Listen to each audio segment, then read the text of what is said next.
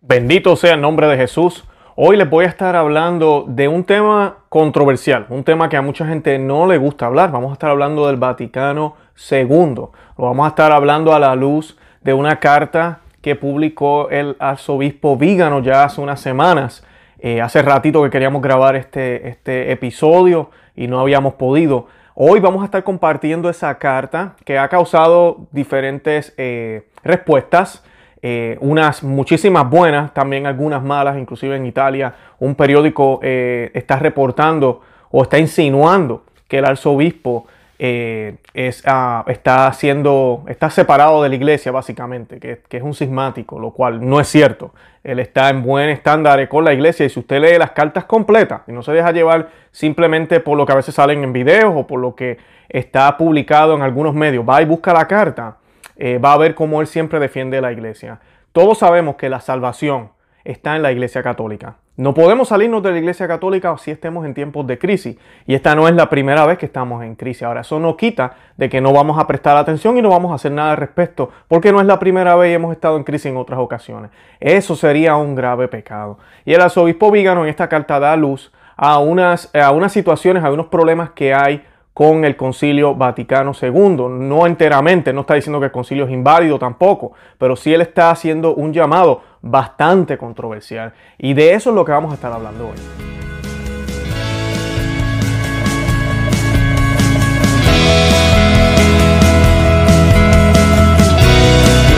A Conoce, Ama y Vive tu Fe. Este es el programa donde compartimos el Evangelio y profundizamos en las bellezas y riquezas de nuestra fe católica. Les habla su amigo y hermano Luis Román y quisiera recordarles que no podemos amar lo que no conocemos y que solo vivimos lo que amamos. Como les dije, hoy vamos a estar hablando del Concilio Vaticano II. Todos sabemos, si miramos a nuestro alrededor, eh, a mí hay que ser ciego, eh, la iglesia está en crisis cada día son menos los católicos que asisten a la Santa Mesa y ahora con esta pandemia y todo lo que está sucediendo, peor todavía. Eh, podemos ver la crisis de fe que hay en los religiosos simplemente con la reacción que han tenido con esta enfermedad. Podemos ver las reacciones que habían en pandemias peores, peores que la que estamos viendo hace, eh, hace un siglo, eh, con, en el 1918, más o menos por esa época, 1910, 11, con la influenza, eh, en diferentes épocas de antaño también. Hay múltiples historias de santos que hacían lo que fuera para poder llevar la comunión a los enfermos, para seguir celebrando la Santa Misa. Al contrario de lo que se hace ahora, se pedía más oración. Eh, olvídese, la iglesia está llena de cobardes. Eso ya lo hemos hablado aquí. Lamentablemente, eso no quita que la iglesia es santa, inmaculada, perfecta, que es el único instrumento que tenemos, físico, ¿verdad? Porque nuestra salvación está en Cristo, pero la iglesia es el cuerpo del mismo Cristo, de nuestro Señor, quien murió en la cruz. Así que tenemos que mantenernos en ella. Pero miren, no es secreto, estamos en crisis. Vemos cómo las iglesias se vacían, vemos que las personas, 70% de los católicos, según el Pew Research, no creen en la presencia real de la Eucaristía. Vemos las misas, lo horrible de la liturgia que está en algunas, en algunas no, en la mayoría de las parroquias hoy en día, donde se canta, se pone tambolera, la gente va en casi en traje de baño. Bueno, ustedes saben todo lo que está sucediendo. Monasterios cerrando, menos seminaristas. Todo esto no es accidente ni coincidencia, sucede justo después del Concilio Vaticano II, justo después, porque cambiaron todo, cambiaron la doctrina y hasta nos dieron una nueva misa, una nueva liturgia, todo lo cambiaron. Entonces eso es lo que denuncia el arzobispo Vígano en cómo en la historia de todos los concilios que han habido, más de 20 concilios que la iglesia ha tenido, nunca había sucedido algo como esto, sin precedente. Y por su fruto los conoceréis. Él mismo cita también las escrituras. Por su fruto los conoceréis. ¿Qué frutos ha dejado en los últimos 60 años este maravilloso concilio, como algunos dicen? ¿Qué ha dejado? Estamos más débiles que nunca. Y ahorita están a punto de invadir nuestras iglesias y no sabemos ni qué hacer. Vamos a salir corriendo. Así que eso es lo que eh, denuncia el arzobispo Vígano. Vamos a estar hablando de eso en el día de hoy. Yo quiero que nos encomendemos a la reina. Aquí tengo la imagen de ella, del Inmaculado Corazón. Si no fuera por ella, eh, este canal no existiera. Si no fuera por ella eh, y su intercesión y sus oraciones, ¿verdad? La Virgen ora por nosotros, ella ruega por nosotros.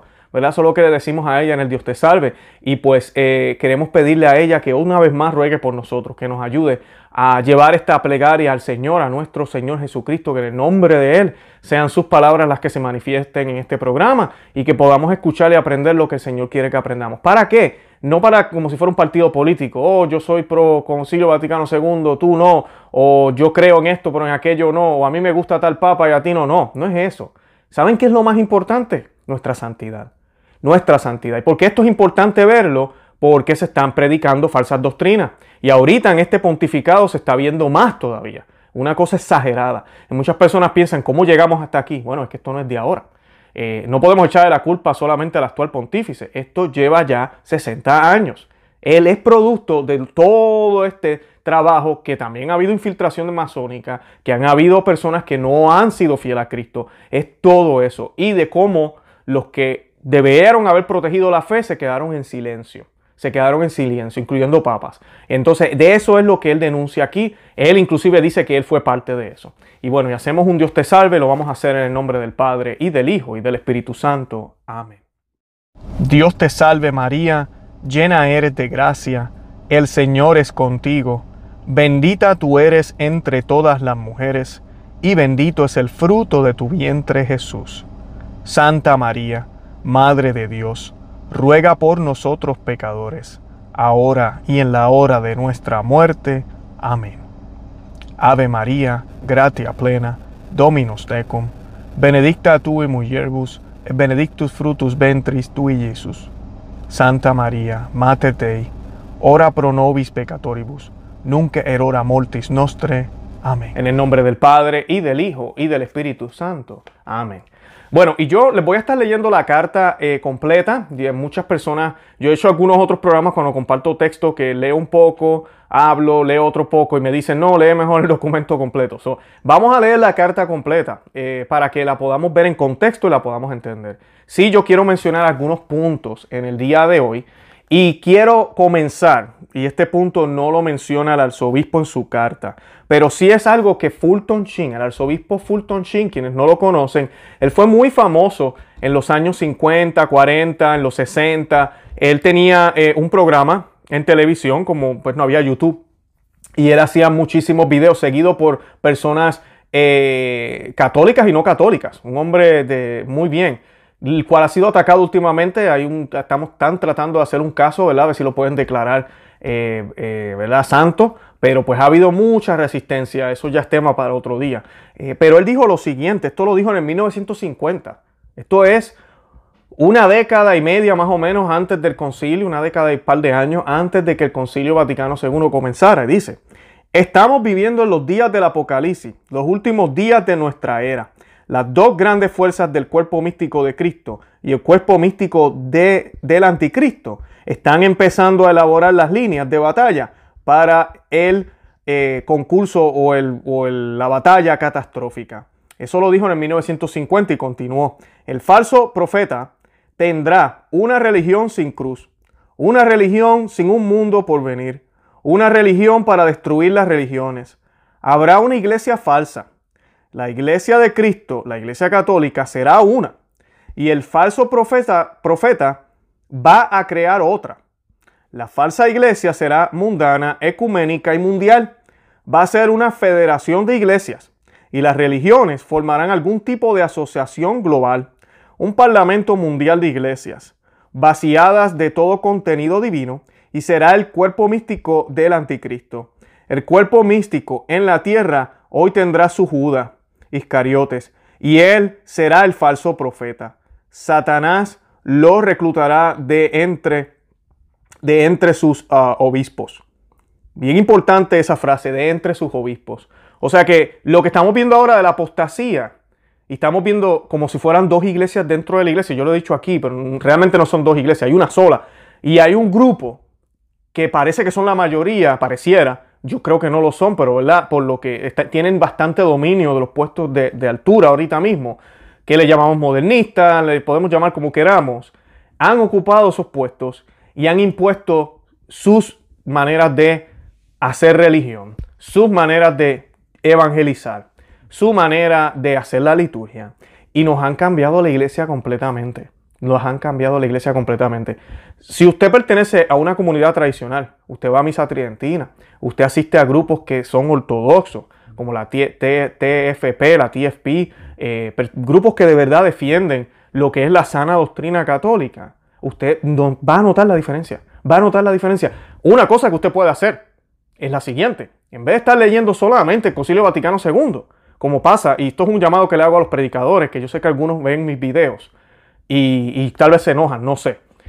Muchos de ellos que yo los estimo y los respeto, pero hermanos, despertemos ya. Si todas sus charlas y enseñanzas son solo Vaticano II y el actual catecismo, si solamente usted cita al Papa Juan Pablo II y a nadie más, usted tiene un problema. Porque antes de ellos había 1960 años de magisterio. Hay más de 20 concilios. Hay, más, hay decenas, decenas y decenas de encíclicas. Uno de mis favoritos es el Papa León XIII, Papa Pío XII, San Pío X, un hombre santo, el catecismo de San Pío X. Muchas personas ni saben que eso existe. El, catecismo romano, el concilio de Trento. Mira, mis hermanos, tenemos que ver eso. Y van a ver el contraste. Van a ver el contraste, cómo se entendía el bautismo en el pasado. Cómo no se decían los disparates que se dicen ahora, como si los bebés no importara si estuvieran bautizados o no. ¿Cómo no se habla del ecumenismo como se habla ahora? Jamás, jamás. Libertad religiosa, jamás. Eso no se hablaba. Y cuando digo libertad religiosa no me refiero a que las personas no pueden ser libres, me refiero a escoger.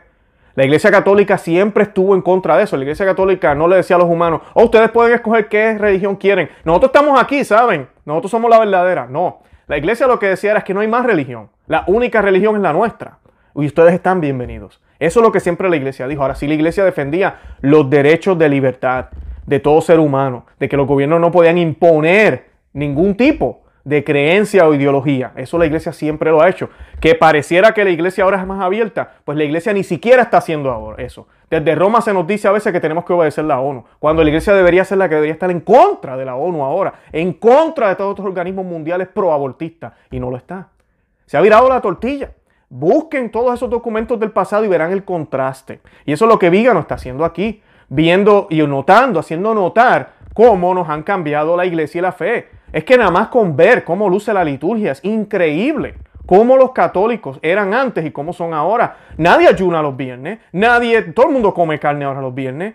Cuando los menús de cualquier restaurante a nivel mundial en el pasado tenían que ofrecer pescado porque es que era en los viernes, porque, y no solo en cuaresma, porque era, era demasiado el, auge de los católicos de no comer carne. Eso ahora no pasa. Eso ahora no sucede.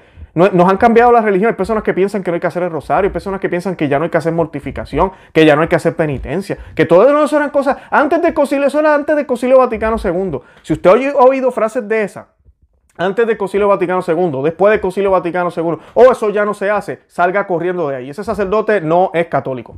No lo es, está enredado, no lo es. La fe no cambia ni cambiará. La fe no cambia ni cambiará. Por eso es que yo se los he dicho tanto aquí. Usted tiene que ir a parroquias que son ortodoxas. Me da pena decirlo. No todas las parroquias son iguales, lamentablemente. En esos tiempos de crisis vivimos ahora. No todas las parroquias católicas son iguales. Yo no estoy diciendo que se vayan de la iglesia católica, jamás, ni se les ocurra. Jamás. Porque la salvación solo viene de la iglesia católica. Solo está aquí. Punto. Y el que le diga otra cosa, le diga que hay un camino privilegiado, que el paquete completo, que, que, diferentes caminos, salga corriendo de ahí también. A mí no me interesa si es el padre más bonito y bueno y dar y le da cosas a los pobres. Tiene una, una teología errada. ¿Y, que, ¿Y dónde empieza el bien? ¿Dónde empieza la caridad? Por Dios. No podemos pensar que haciendo el bien esa es la teología de la liberación, haciendo el bien, rompiendo todas las fronteras, haciendo todo lo que sea, inclusive permitiendo idolatría, entonces vamos a preparar el camino para que venga Cristo. Así no funciona. Primero viene Cristo, nos evangelizamos, nos ordenamos, ordenamos nuestra mente, nuestro intelecto, nuestras pasiones, para que entonces así se empiece a dar lo otro. El problema ahora es que los católicos piensan que con dar comida nada más es suficiente. Y lo que están haciendo es apagando el fueguito, pero vuelve y se prende. Hay que dar comida para ir que evangelizar. Claro que sí, hay que dar comida, definitivamente. Hay que, hay que ayudar al que no tiene ropa, hay que visitar a los presos, hay que hacer todo lo que podamos. Este que está aquí también está envuelto en muchas cosas de esa, pero hay que evangelizar. Hay que evangelizar y 100% católico. No un Dios te ama y nada más. 100% católico. No podemos dejar a nuestra madre fuera.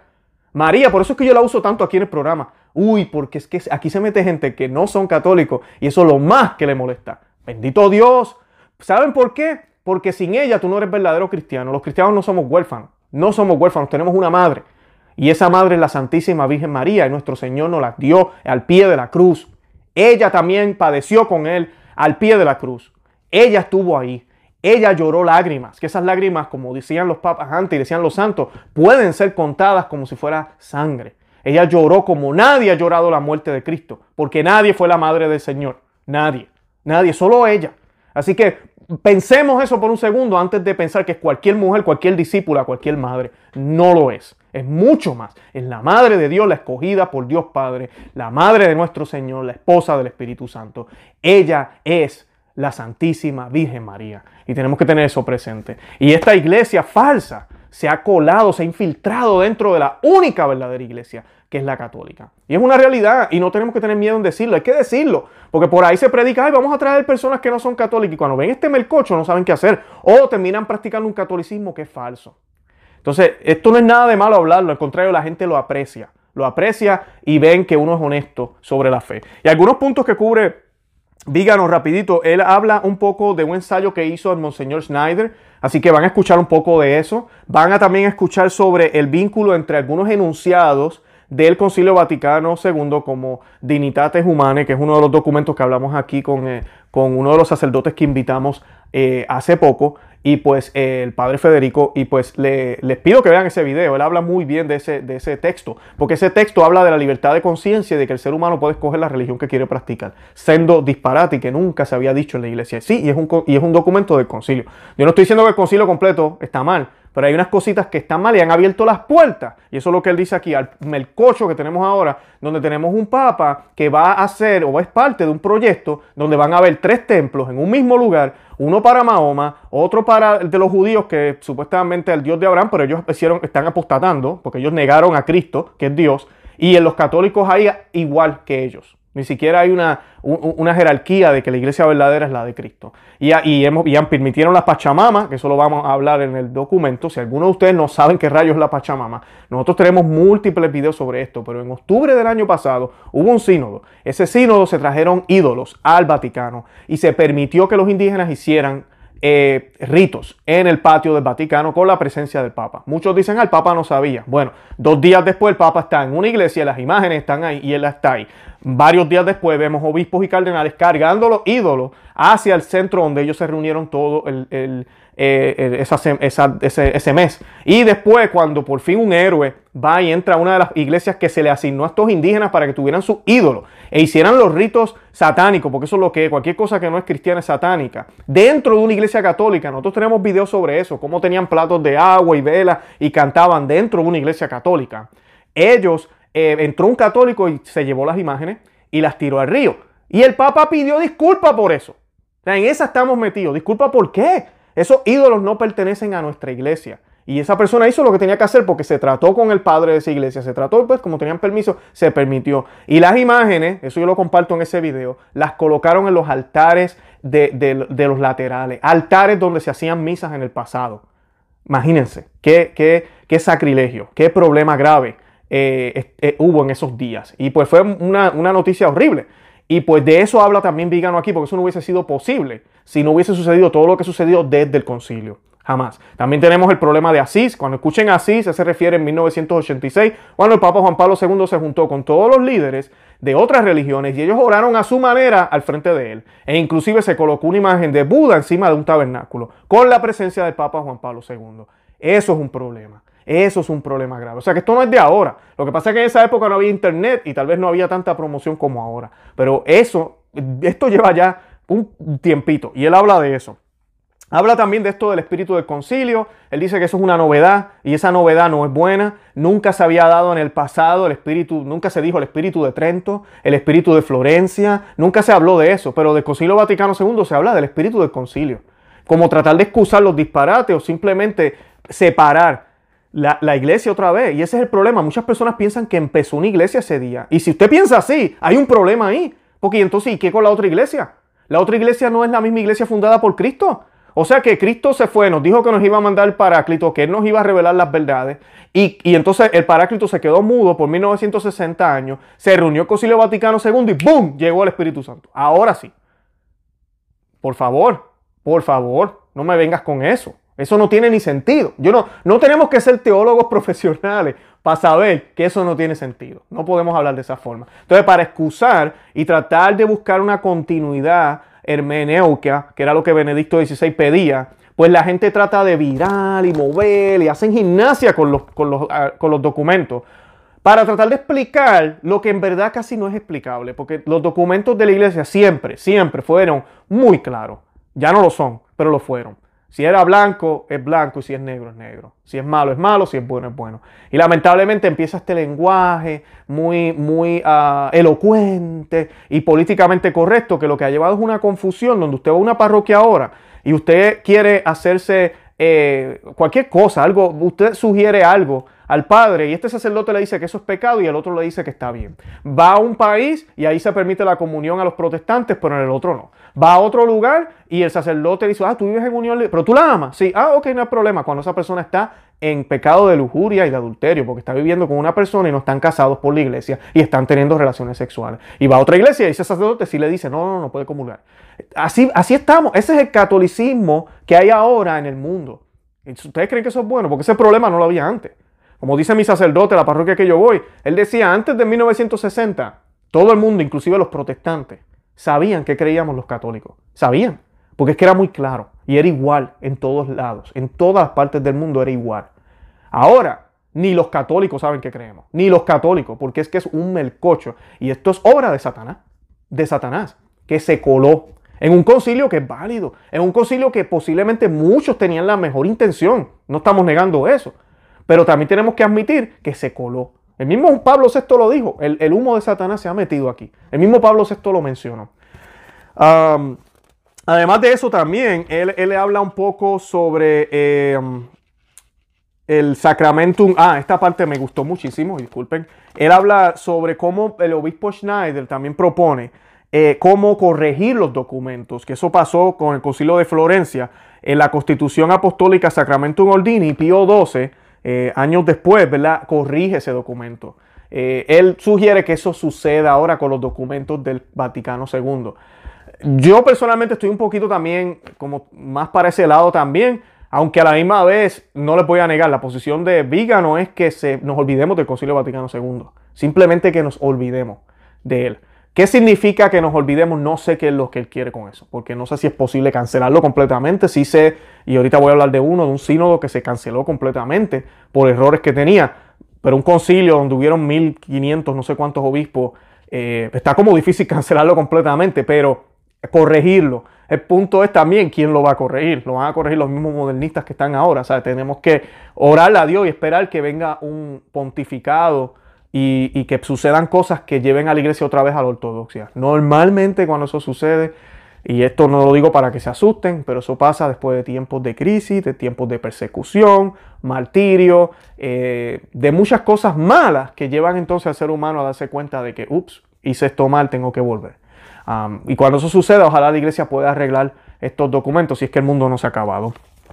Eh, también él menciona el sínodo de Pistoia y lo quise mencionar también. ¿Y por qué les hago esta mención? Porque voy a estar leyendo el artículo y posiblemente algunos se van a perder un poco con esto. El sínodo de Pistoia eh, fue un sínodo que pidió, miren, escúchense, escúchense en esto, esto fue en 1786, y pidió la introducción de la lengua vernácula, ah, la abolición de las oraciones del canon dichas en voz baja, o sea que la misa se diga en voz alta, y, este, y pidió que hubiera una colegialidad episcopal, que hoy en día, como dice Vígano, ya no se le llama colegialidad, que eso se hizo en el Vaticano II, sino que se llama sinodalidad. ¿okay? Que sea como una iglesia democrática y se le quite poder al Papa, no quitarle poder, sino dejarle poder en, en las conferencias episcopales, que es algo que Francisco ya está haciendo. Y el Papa básicamente es simplemente un símbolo histórico, una persona que está ahí, pero no tiene una autoridad de decir, no, esto es lo que vamos a hacer, sino que cada conferencia episcopal hace lo que, lo que entiende en su lugar es lo más correcto, lo cual la iglesia luchó siempre contra eso. Y en este sínodo, este sínodo fue cancelado por eso. Pidieron lengua vernacular. ¿Y qué es lengua vernacular? Que se dé la misa en la lengua de nosotros. 1786 la iglesia dijo, no, eso no es correcto. Y hay razones para eso, nosotros hemos hecho programas sobre esto, pero la mayoría es proteger la ortodoxia y eh, lo, como, como, se llama, lex orandi, lex credenci, como nosotros oramos, como creemos, y al haber múltiples idiomas se presta para que hayan confusión, que es lo que vivimos ahora. Y no tan solo cambiar el idioma, ahorita pues te cambiaron la misa, pero en este caso, en, ellos solo pedían la lengua vernacular. La otra eran las oraciones que se hacen en secreto, que si usted ve a la misa tridentina, por ejemplo, a la hora de la consagración, es prácticamente silenciosa, por eso es que se toca la campana. Cuando el, acólito toca la campana es para que nosotros ya sabemos que es momento de adorar al Señor el Padre eleva la hostia para que nosotros podamos verlo y adorarle y rendirle la reverencia en silencio que Él merece. Y pues eh, todo eso ellos pedían que se dijera en voz alta. No es lo que hacemos ahora. O sea, básicamente, 300 años después, todo lo que la iglesia dijo que sin ese sínodo no, no se puede aprobar nada de eso, lo aprobó un concilio. ¿Dónde está el Espíritu Santo entonces? ¿Dónde está el Espíritu Santo? Yo sé que los tiempos cambian, pero el Espíritu Santo es el mismo siempre. Y de esto es que hablan ellos porque este concilio, a mí este sínodo se canceló. Entonces es una posibilidad también de que se puedan cancelar o eliminar algunas cosas completamente de raíz por el bien de la iglesia, por el bien de la ortodoxia, por el bien de la fe católica y del rebaño.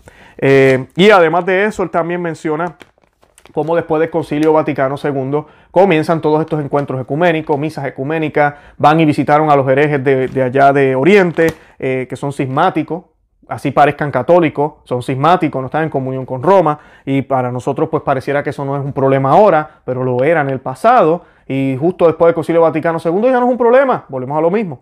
¿Dónde está el Espíritu? Cambió de opinión, parece el Espíritu Santo. Eh, además de eso, se empieza a hacer las misas mixtas con protestantes y sacerdotes católicos, y hoy en día ya estamos viendo todo ese disparate, que inclusive estamos viendo ya mujeres, casi ya diáconas, cuando, cuando diaconizas, cuando aprueben las diáconas, o diaconisas, no va a ser gran cosa. Es que usted va a una parroquia en Obusordo y ya las mujeres hacen de todo. Y ya se visten como el sacerdote. Ah, ya son diáconos. Bueno, ¿cuál es la diferencia? Ya, ya, ahora, ahora puede darle comunión. O no, ya la da. ya es ministro extraordinario de la Eucaristía. ¿Sabes? Básicamente ya hacen todo. En eso estamos. Pero pues él, él habla de eso y habla de cómo ya se le da importancia al Corán se cita el Corán en algunas iglesias, se felicita a los musulmanes desde las oficinas de los cardenales, oficinas de obispos, se hacen llamados. inclusive tenemos fotos de papas besando el Corán, besando un documento que es herético. Santo Tomás de Aquino decía que el Islam era del demonio.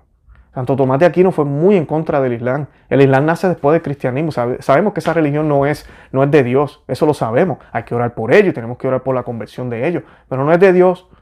Y pues es triste ver papas envueltos en este tipo de eh, manifestación. El concilio también fue utilizado para desviar eh, o cambiar la liturgia, como mencioné ahorita, nos dieron una nueva liturgia, nos dieron para imponer los sacramentos, todo es nuevo, todo es nuevo, cambiaron todo. Prácticamente es eso mismo, otra iglesia dentro de la iglesia. Y como mencioné, el, arzobispo Vigano en su cartel admite que él fue parte del problema por muchísimos años y que trató de reconciliar los documentos con lo que estamos haciendo. Y a lo último ya él habla de que para nosotros es el escándalo más grande, es esa declaración de Abu Dhabi. Muchos dirán, ah, pero la declaración que firmó el Papa Francisco con el imán, el, Abu Dhabi, no es un, documento magisterial. Bueno, el Vigano aquí habla y argumenta cómo ese documento se está tomando y ya hay un, hay un grupo donde está la iglesia envuelta, se están enviando directrices al mundo entero en las diócesis para ver cómo podemos implementar este documento. Y el documento declara que Dios desea la pluralidad de religiones. Hasta eso hemos llegado. Un papa firmando un documento que dice eso. O sea que tenemos que orar por el Papa Francisco también. Aquí no estamos diciendo que no tenemos Papa, aquí no estamos diciendo que odiemos al Papa. Estoy diciendo que tenemos que orar por él, por toda esta situación, porque no es de ahora. Y este es el ataque que Satanás, el anticristo, como dijo Fulton Sheen, va a hacer cuando esté a punto de llegar a su iglesia, porque la iglesia es el obstáculo. La iglesia y la Santa Misa es el obstáculo, mayormente la Santa Misa, es el obstáculo para que él pueda, para que el anticristo se pueda manifestar. Por eso es que quiere silenciarla, quiere cambiarla, quiere dormirla, quiere tenerla distraída, quiere tenerla confundida. Pero la iglesia, las puertas del infierno no prevalecerán contra ella, pero eso no quita que la gran mayoría de los miembros de la iglesia, que el Señor nos proteja y no seamos uno de ellos también, vamos a estar dormidos, vamos a estar distraídos, como las esposas, las vírgenes, disculpen, que esperaban al novio y se quedaron sin aceite, se quedaron sin aceite. Estuvieron ahí esperando, tenían la mejor intención, estaban en el lugar, pero no tenían aceite. O sea que podemos estar en la iglesia, podemos tener la mejor intención del mundo, estamos ahí, soy obediente, pero no tengo aceite. Así que prestemos atención, tengamos los ojos abiertos. Siempre yo le digo a las personas, si Dios te ha dejado saber esto, es por algo y no lo puedes ignorar. Bueno, yo les voy a compartir la carta ahora, espero que la puedan escuchar bien y déjenos sus comentarios y sus, ah, y sus eh, opiniones. Yo los invito a que visiten el blog conoceamevivetufe.com y que nos sigan por todos los medios sociales, Facebook, Instagram y Twitter. Que Dios los bendiga. He leído con gran interés el ensayo de su excelencia Monseñor Atanasio Snyder, publicado en Lifeside News el primero de junio, posteriormente traducido al italiano por Chesia e Concilio titulado No existe la voluntad divina positiva de que haya diversidad de religiones, ni hay un derecho natural a dicha diversidad.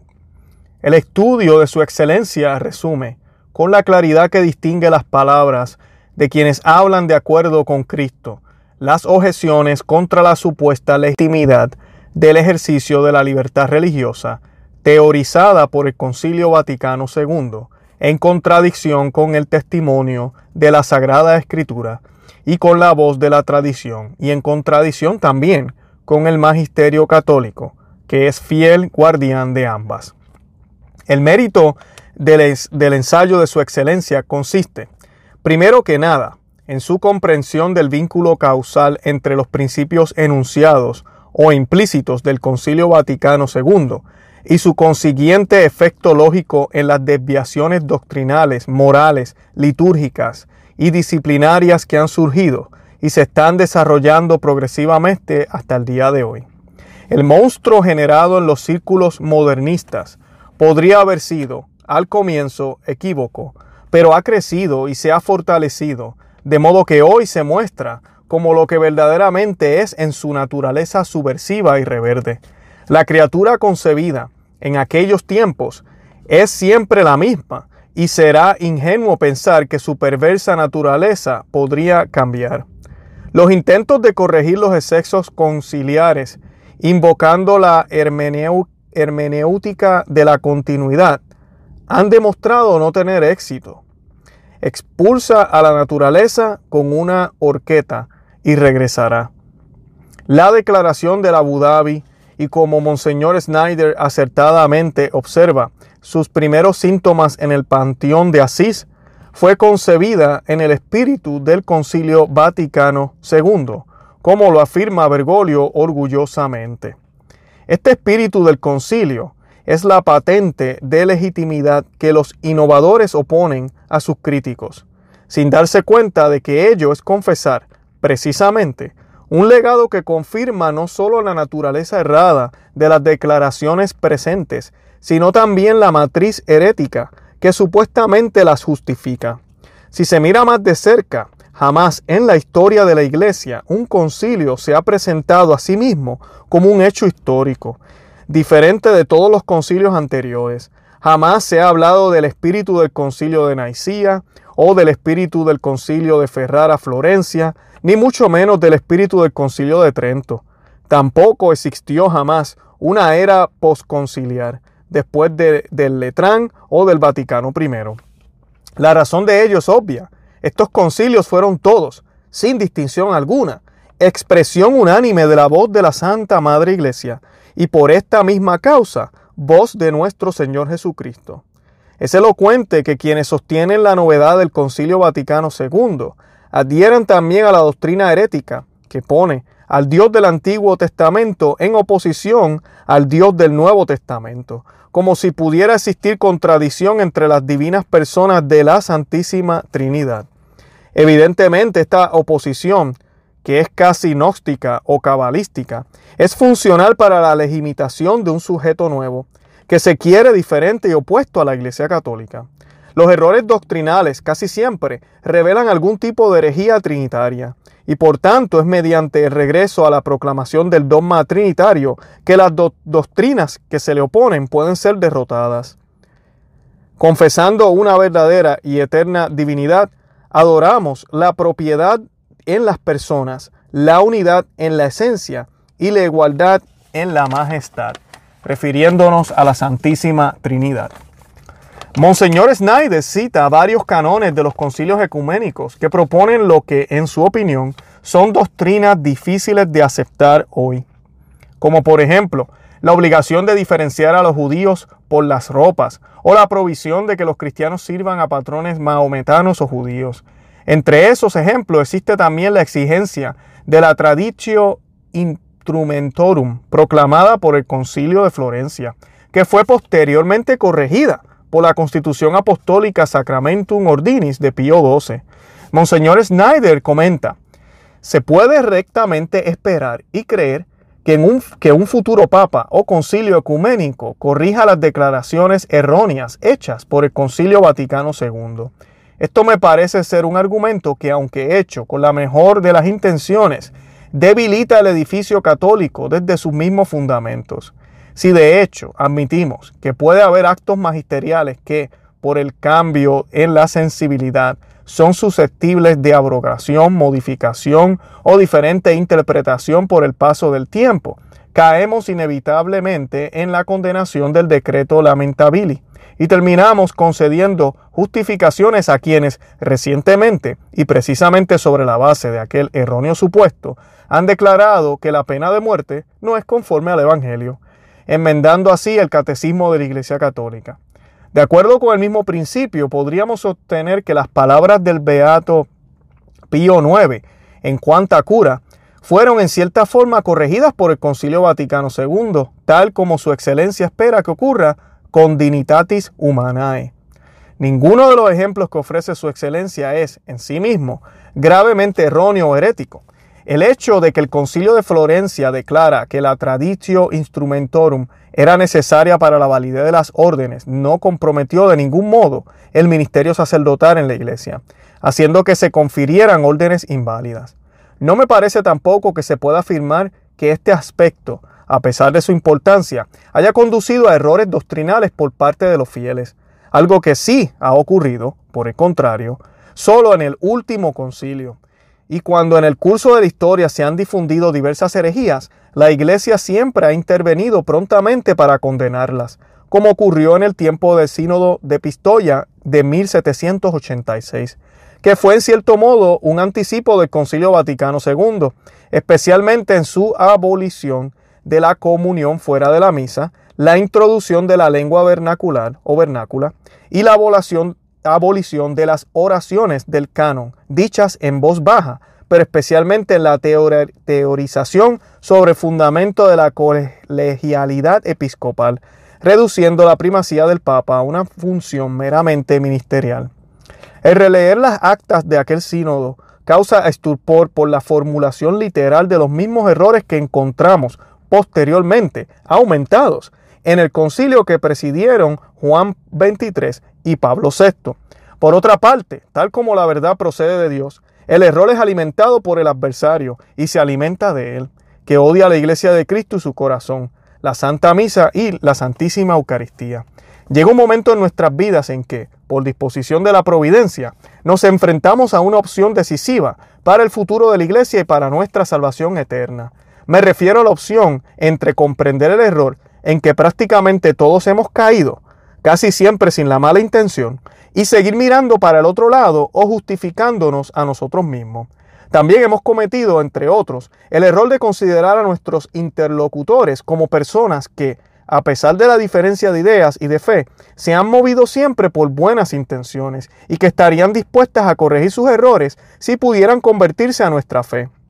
Junto con numerosos padres conciliares, concebimos el ecumenismo como un proceso, como una invitación que llama a los disidentes a la única iglesia de Cristo, a los idólatras y paganos, al único Dios verdadero, al pueblo judío, al Mesías prometido.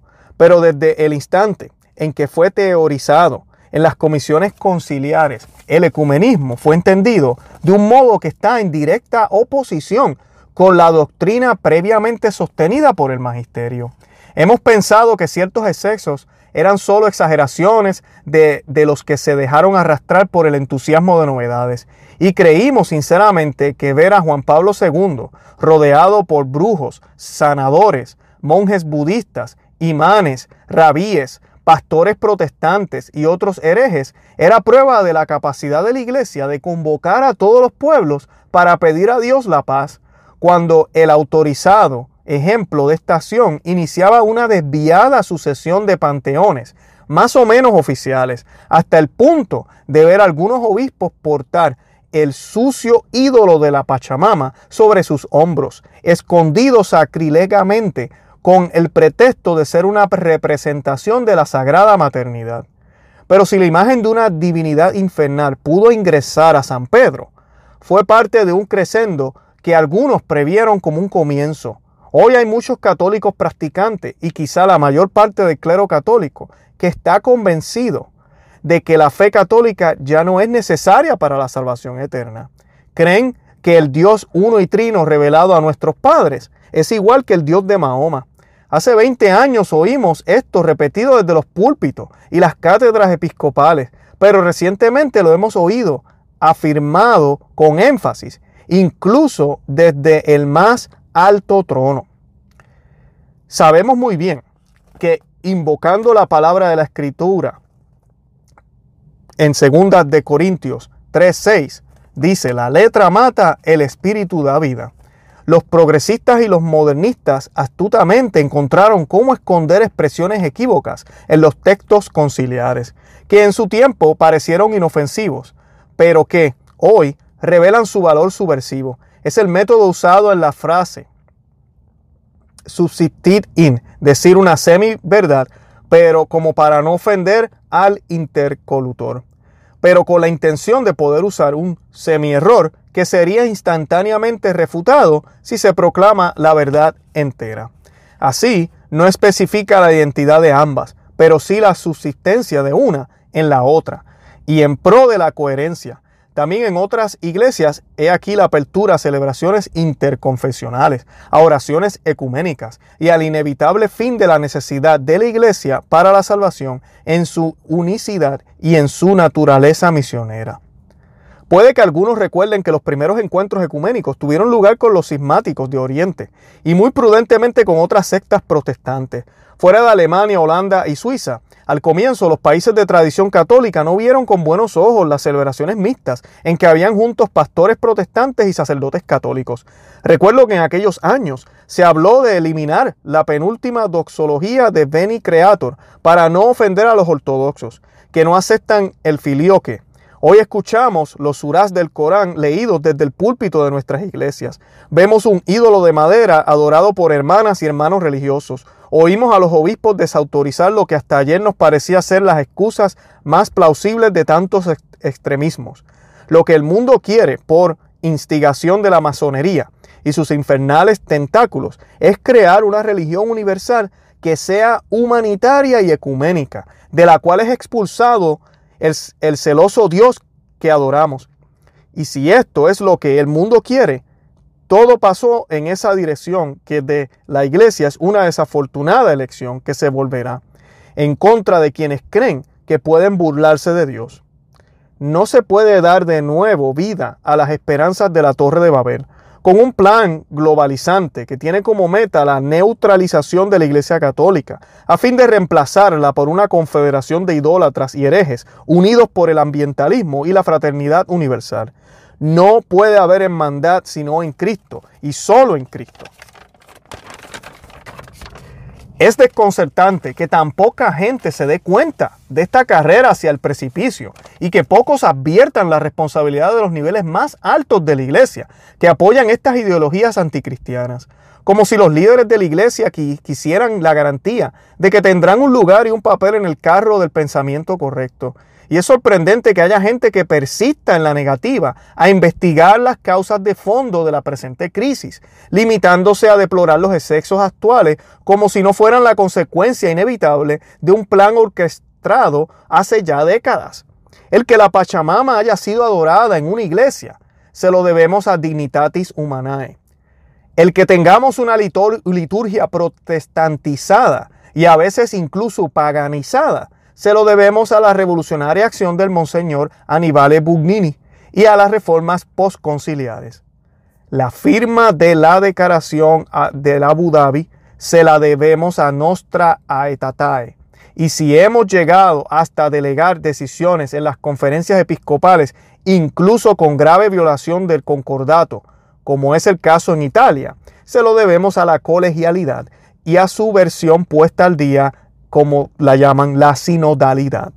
Gracias a la sinodalidad nos encontramos con Amores Leticia y teniendo que ver el modo de impedir que aparezca lo que era obvio para todos, este documento preparado por una impresionante máquina organizacional pretendió legitimar la comunión a los divorciados y convivientes, tal como querida Amazonía va a ser usada para legitimar a las mujeres sacerdotes, como en el caso reciente de una vicaria episcopal en Friburgo, en Brisgovia, y la abolición del sagrado celibato. Los prelados que enviaron las dubias a Francisco, a mi juicio, evidenciaron la misma piadosa ingenuidad. Pensar que Bergoglio, confrontado con una contestación razonablemente argumentada de su error, iba a comprender, a corregir los puntos heterodoxos y a pedir perdón. El concilio fue usado para legitimar las más aberrantes desviaciones doctrinales, las más osadas innovaciones litúrgicas y los más inescrupulosos abusos. Todo ello mientras la autoridad guardaba silencio.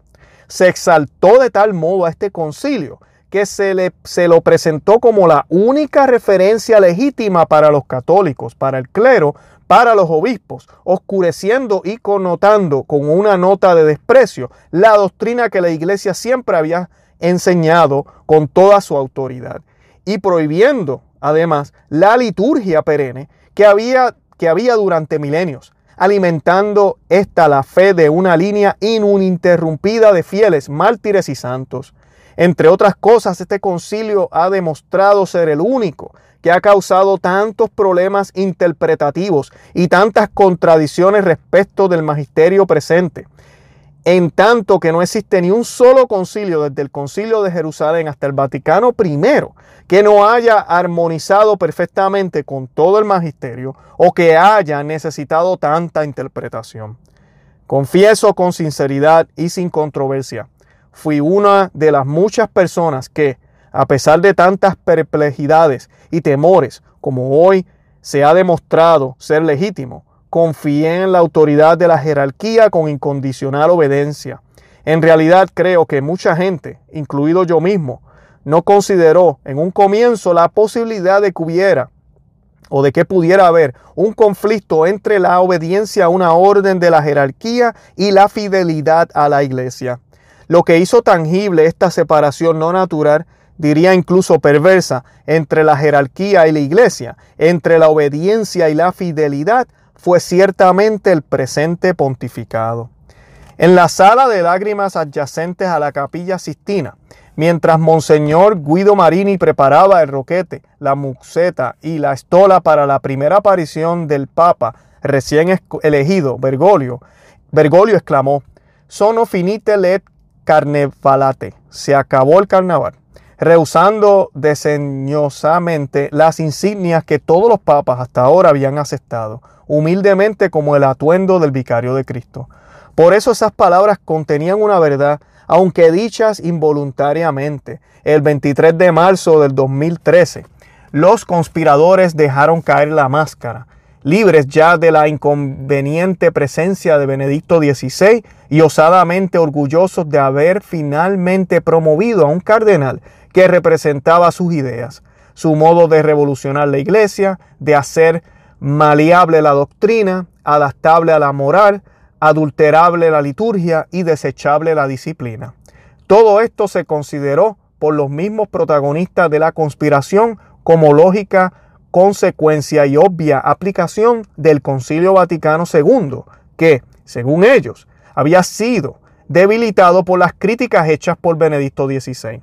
La mayor osadía de ese pontificado fue el permiso para celebrar libremente la venerada liturgia tridentina, cuya legitimidad fue finalmente reconocida, refutando 50 años de ilegítimo ostracismo.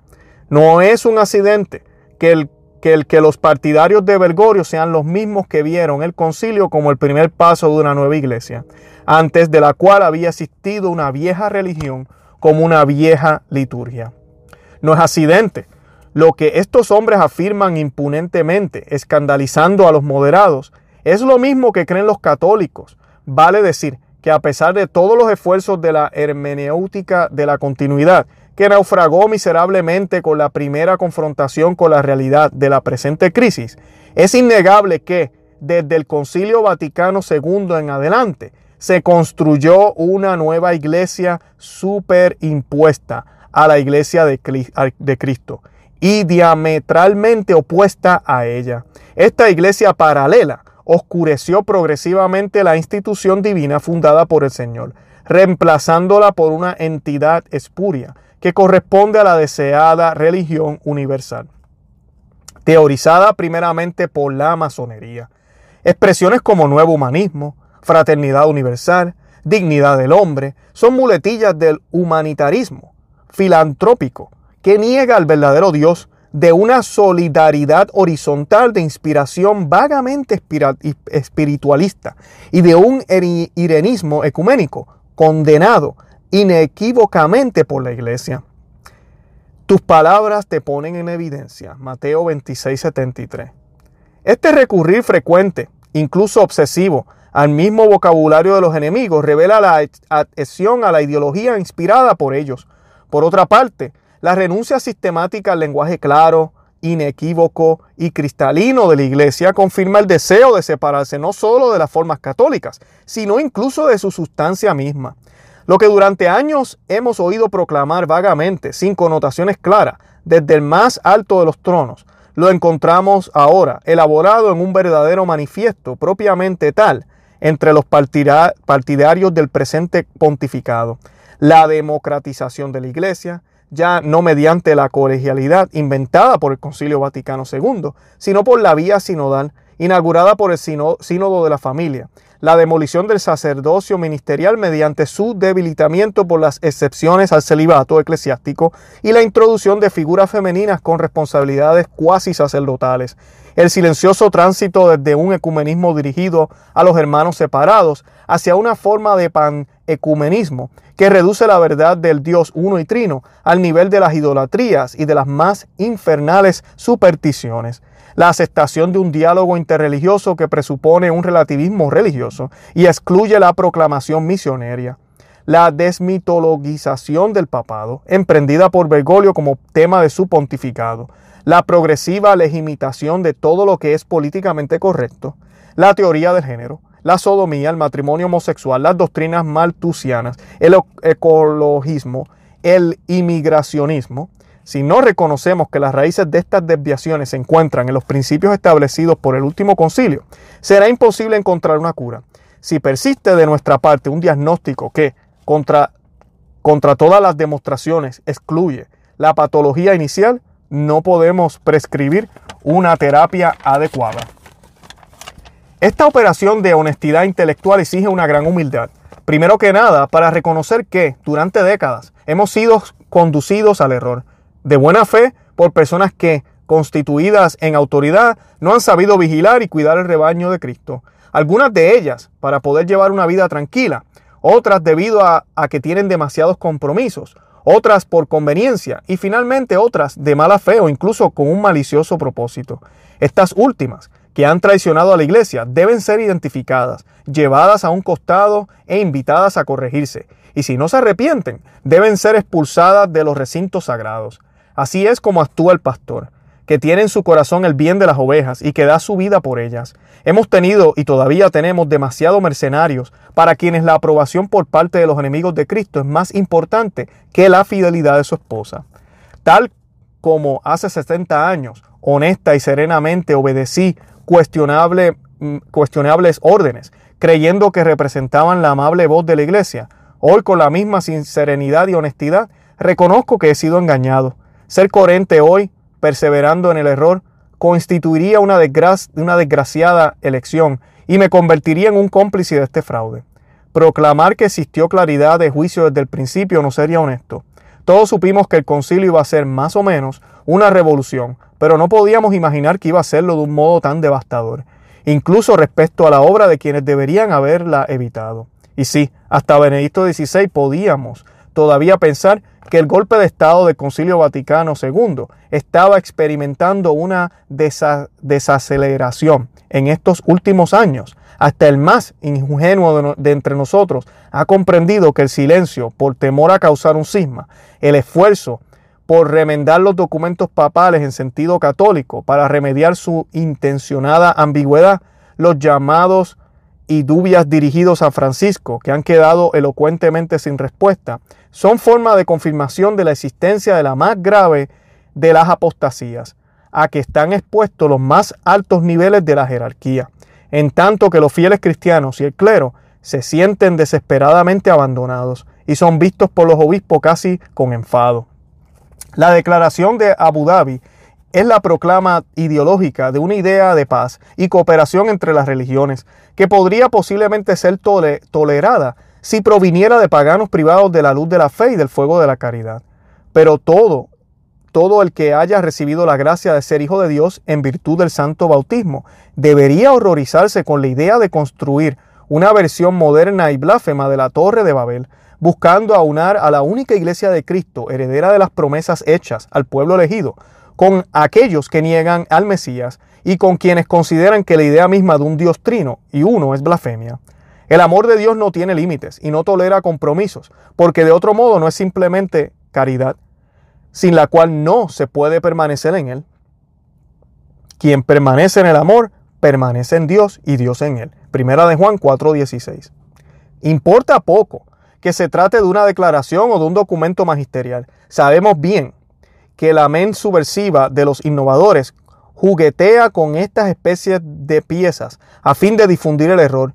Y sabemos bien que la finalidad de esta iniciativa ecuménica e interreligiosa no es convertir a quienes están lejos de la única iglesia de Cristo, sino desviar y corromper a quienes todavía creen en la fe católica, llevándolos a pensar que es deseable tener una gran religión universal que reúna las tres grandes religiones abrámicas en una sola casa. Esto sería el triunfo del plan masónico de preparación del reino del anticristo.